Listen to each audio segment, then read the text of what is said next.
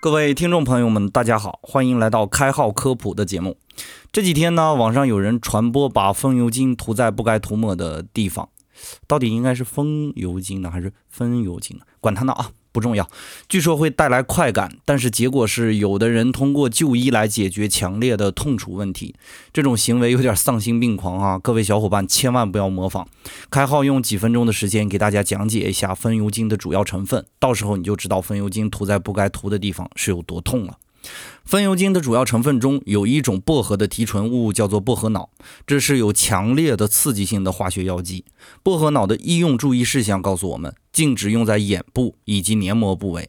在这里我需要解释一下哈，不是只有羞羞的地方才会有黏膜，像口腔啊、胃部啊、肠道啊、呼吸道啊、尿道啊都有黏膜的保护。所以呢，本节目一点都不污哈。风油精中还含有水杨酸酯甲。水杨酸指甲保存要打上有毒危险品的标识。水杨酸指甲在使用的过程中有可能会产生皮疹啊、瘙痒啊这些不良现象，也是禁止在黏膜部位。我再说一遍哈，黏膜部位是口腔、胃部、肠道、呼吸道、尿道哈，不只有羞羞的地方哈，以及眼部啊，不允许在这些地方使用。而且呢，有部分人对那个水杨酸指甲还是有过敏反应的，也属于是刺激性的医用品。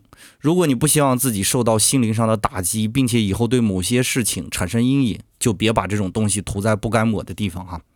风油精属于 OTC 乙类的外用药，这是一种药品，不是什么调情用品，所以在一定程度上不要做不该做的尝试。风油精的说明一般都会注明不允许在黏膜处啊、损伤处啊、溃疡处使用。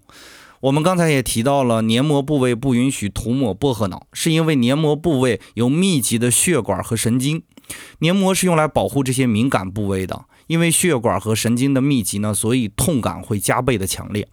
我们上学的时候，为了提神，用到那个风油精嘛，涂抹在自己的太阳穴的位置，不小心也会洒在自己的眼睛里，都会疼得痛哭流涕。其他不该洒的地方上，如果洒上了风油精，只会比眼睛疼上上百倍。所以不要尝试哈，尤其是没有经验的小孩子。至于我说的没有经验是指什么经验，你自己去想。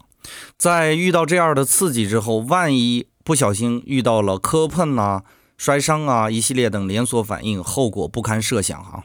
看微博要谨慎，使用风油精也要谨慎。